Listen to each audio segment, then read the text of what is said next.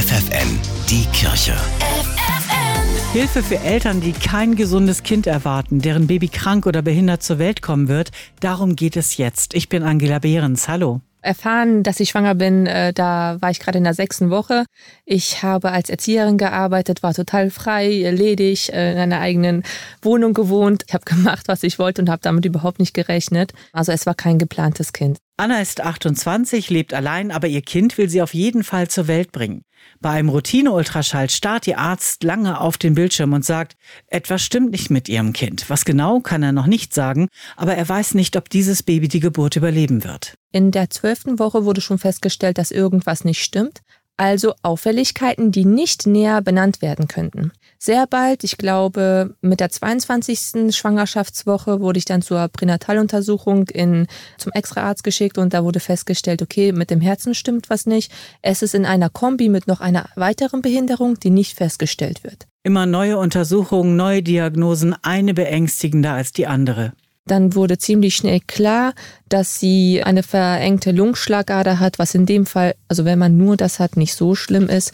Dann hatte sie keine richtigen Herzkammern, die Herzklappen waren kaputt und vieles wurde mir im Fachjargon erklärt, wo ich mir die erste Zeit gedacht habe, okay, was heißt das eigentlich für mein Kind? Für die Ärzte war es auch nicht einfach, weil ähm, immer irgendwie was Kleines dazu kam. Anna ist verzweifelt, hat Angst, als alleinerziehende Mutter das Leben mit einem kranken Kind nicht zu schaffen. Also ich habe nur geweint. Ich bin nach Hause gekommen, ich habe nur geweint. Ich habe gedacht gehabt, was mache ich jetzt? Mit wem spreche ich jetzt? Ein äh, Kind, das nicht in einer Ehe entstanden ist. Das war für die Personen, mit denen ich, sage ich im äh, engsten Umfeld äh, kontaktiere, war es schon schwierig, dass ich überhaupt schwanger bin, ohne in einer Ehe zu sein. Anna hat niemanden, dem sie sich anvertrauen kann. Sie nimmt Kontakt zu einigen Beratungsstellen auf, doch die können erst helfen, wenn das Kind auf der Welt ist. Dabei geht es Anna erstmal nicht um materielle Hilfe. Sie braucht jemanden, der ihr emotional schon während der Schwangerschaft den Rücken stärkt. Es hieß bei fast allen, ich soll mich melden, wenn das Kind auf der Welt ist. Es ist nicht klar, ob das Kind reell da ist in ein paar Monaten. Und deswegen war das schwierig, dass sich Menschen mit mir beschäftigen wollten, so. Finanziell ja, aber es war nicht das, was ich wollte. Ich wollte nicht finanziell abgesichert werden, Kinderwagen, die materiellen Sachen, sondern ich wollte auch jemanden, der für mich da ist, der mir sagt, pass auf, erzählen Sie mir, was los ist, vielleicht kann ich Ihnen äh, helfen. Ob Annas Baby überhaupt die Geburt überleben wird, ist zu dem Zeitpunkt noch ungewiss. Mehrere Ärzte raten ihr, das Kind wegen der möglichen Behinderung abzutreiben. Für mich war das völlig klar, auch wenn das Kind behindert wird, es ist mein Kind. Trotzdem schwer.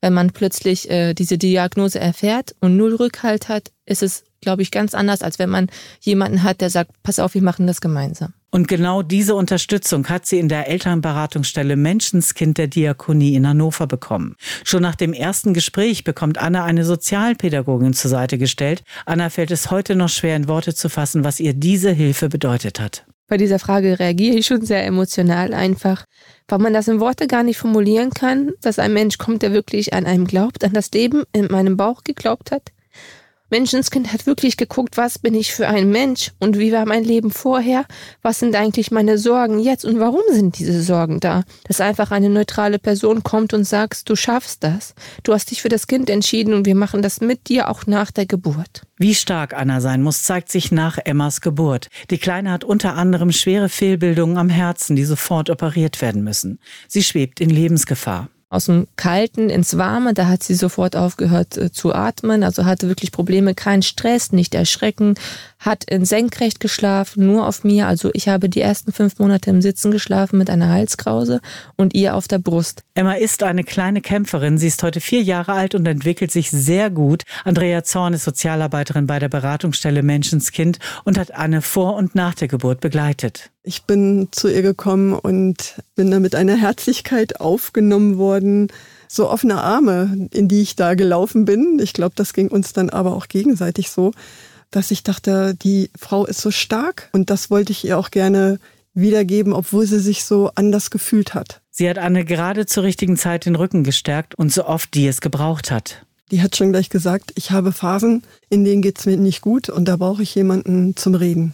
Und im Verlauf kam dann eben mehr und mehr dazu. Es ging dann um Antragstellung, Stiftungsmittel, wo bekommt man einen Kinderwagen her. Ich hatte dann eine Idee und habe dann äh, die Dinge so gemacht, dass da was bei rumkam. Die Beraterinnen bei Menschenskind sind auch für Eltern und Mütter da, die noch nicht wissen, ob sie sich ein Leben mit behindertem Kind vorstellen können oder nicht.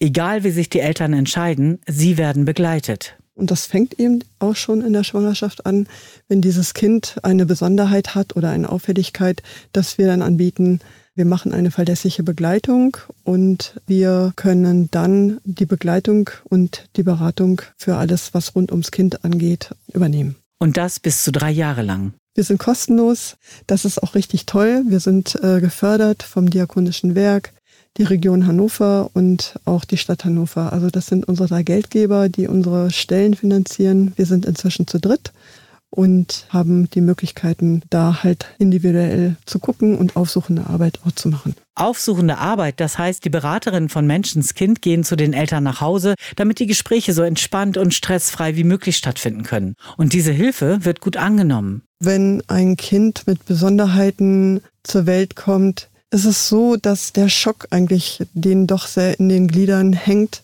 und es gut ist, wenn eine Person von außerhalb, die emotional nicht so drin hängt, Gespräche führt und da dann zu gucken, wie können wir sie unterstützen, dass sie ihre Rechte in Anspruch nehmen und sie dafür stark machen. Das ist eigentlich das Anliegen. Andrea Zorn, Sozialpädagogin bei der Elternberatungsstelle Menschenskind der Diakonie in Hannover. Es gibt viele Hilfsangebote für Eltern, die kein gesundes Kind erwarten oder schon bekommen haben. Mehr Infos dazu per Mail an hilfe-interaktiv.de. Die Kirche bei FFN.